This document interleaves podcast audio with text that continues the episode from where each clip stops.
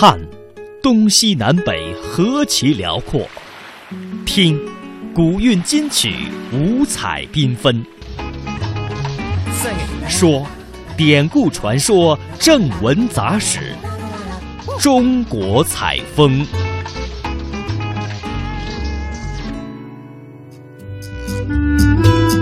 节目最后的中国采风，我们带您到江西萍乡市呢，是位于江西省西部，毗邻湖南省。远在五千多年前的新石器时代呢，就有三苗族在萍乡生产劳动和繁衍生息了。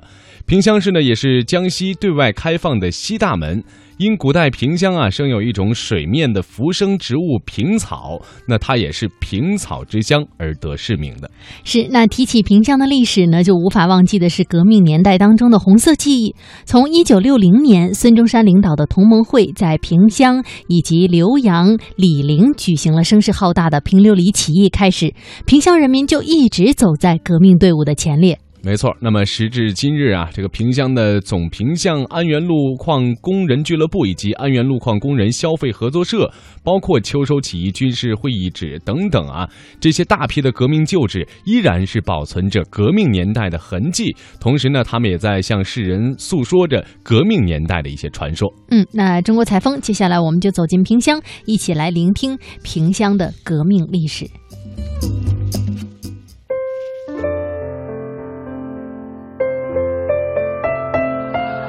历史在这里改写。一九二二年九月十四日零时，安源路矿工人大罢工正式爆发。这就是工人们在罢工时散发的传单。历史从这里开始。秋收时节暮云愁，霹雳一声，暴动。魅力萍乡，寻找红色记忆。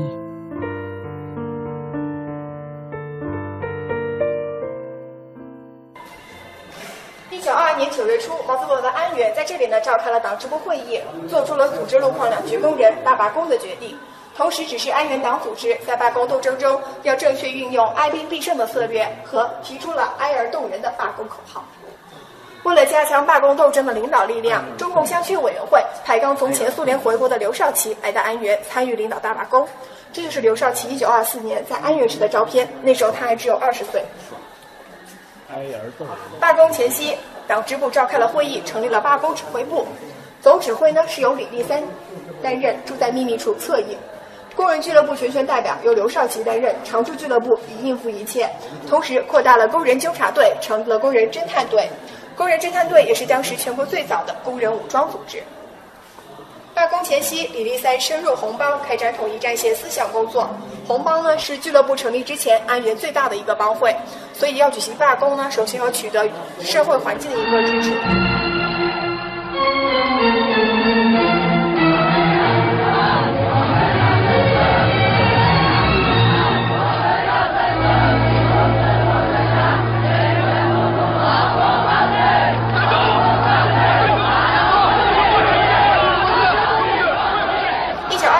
十四日零时，安源路矿工人大罢工正式爆发。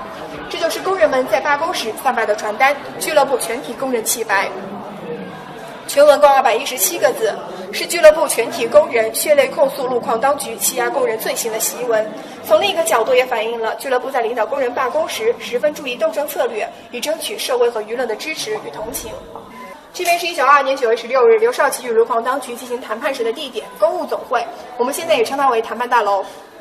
这边就是刚刚的公务总会里面的一个复原陈列，这位站着呢就是刘少奇，坐在他对面的是当时的戒严司令李鸿成，这个穿着白衣服的就是在底下呢克扣了工人工资三千多元的那个监工王红星，这个戴着帽子的是当时的一个商会代表，坐在里边那位戴眼镜的是副矿长舒继俊，这位呢是矿长李寿全，当时刘少奇呢是只身一人从容的走进了谈判室。他也是运用了副矿长和矿长以及矿上与军队之间的种种矛盾，获得了谈判的成功。哼，一口气提出十七个复工条件，太多了吧？这十七个条件是全体路矿工人一决的结果，一个不多，一个不少。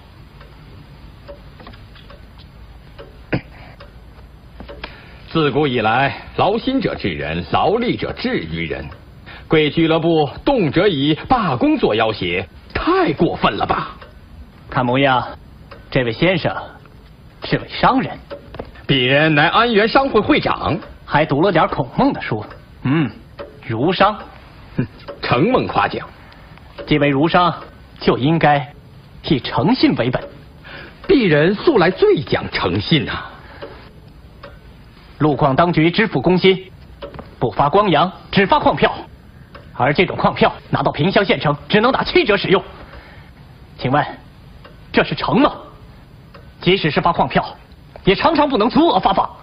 截至目前为止，已经累欠工人工资两万余元。请问，这又是信吗？刘先生，安源路矿是中外合伙办的。罢工就是挑起外信，国法不容。我希望刘先生不要逼我动武。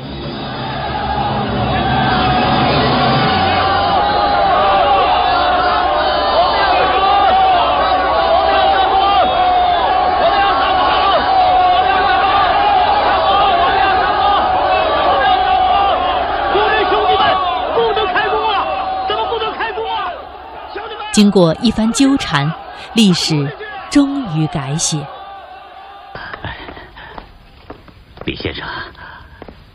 先生，林矿长，有件事想请李先生帮忙啊，是为罢工的事吧？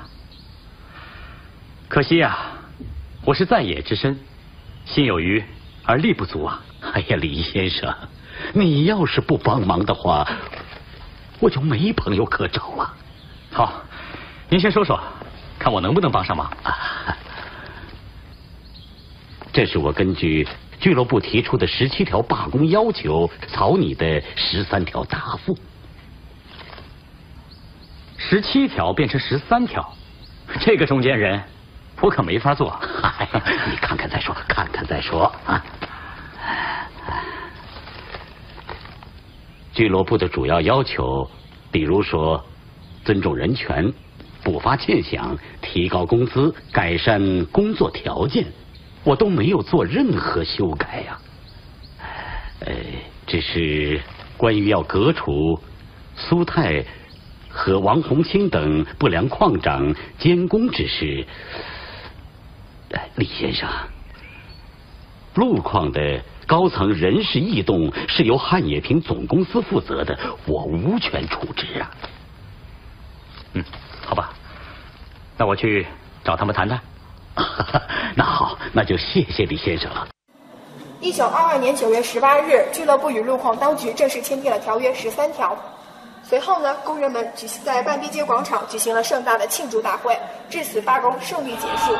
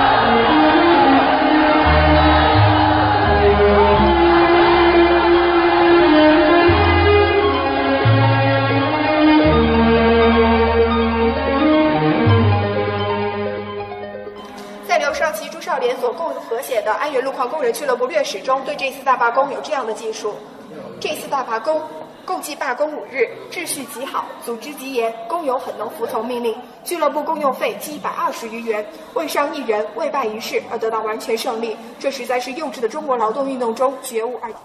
一九二三年二月七日，京汉铁路工人罢工，遭到军阀吴佩孚的血腥镇压，制造了震惊全国的二七惨案。安源路矿工人俱乐部也是捐款援助京汉铁路工人。根据形势变化，中共对干部也进行了局部的调整，从湖南、湖北、安徽、京津地区以及留学前苏联的一些干部陆续奉调来安源工作。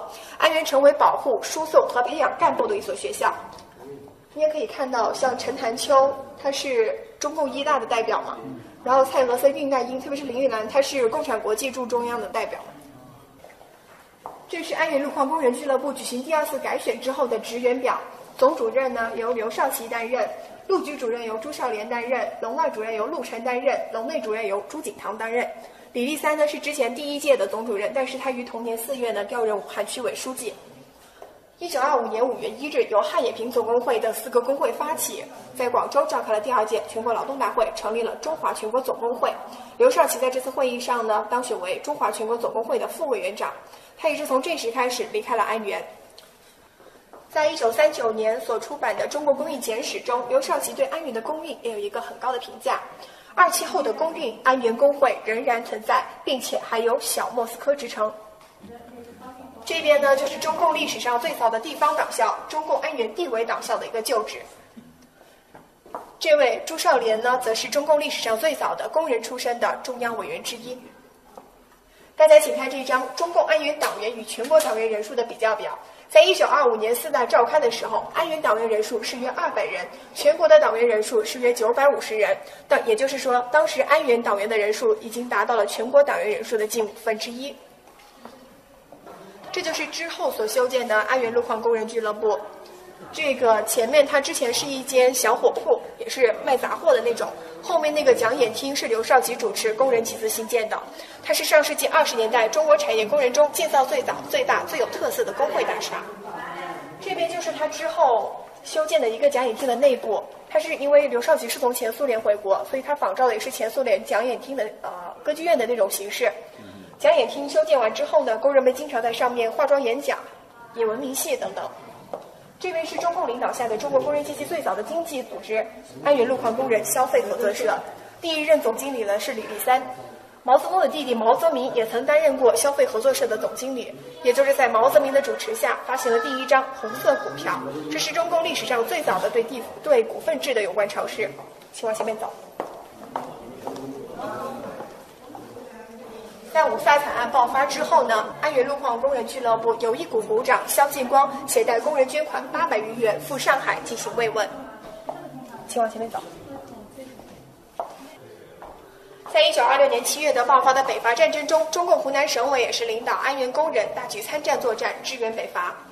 一九二六年十月，安源工人协助北伐军一举攻下武昌城。在一九二六年十月出版的湖南全省第一次工农代表大会日刊中，对安源工人的评价也是很高的，在国民革命的历史中，实战最光荣的一页。当时的《汉口民国日报》对萍乡安源的党务也有一个很高的评价。萍乡安源党务及工农运动极行发达，俗称江西之冠。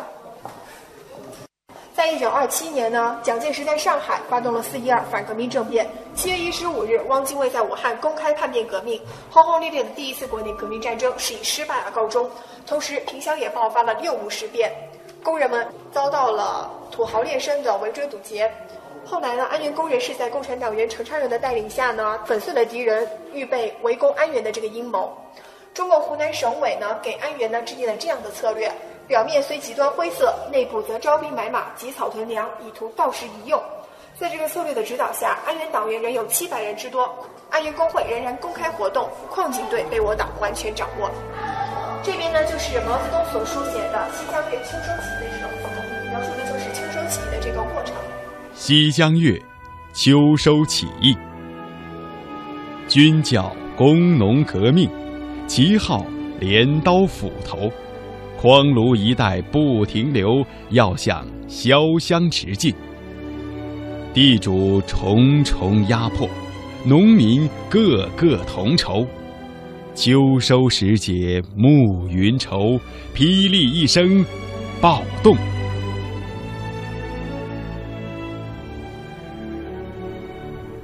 萍乡经历了一九二二年的安源大罢工。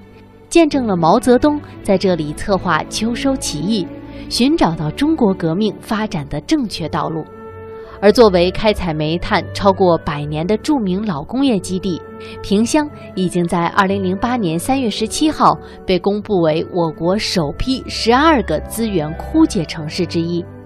如今的萍乡其实已经开始转型，由资源枯竭型城市向发展新兴工业和传统工业结合，同时发展成为一个旅游目的地城市。魅力萍乡正在努力着开创新的记忆。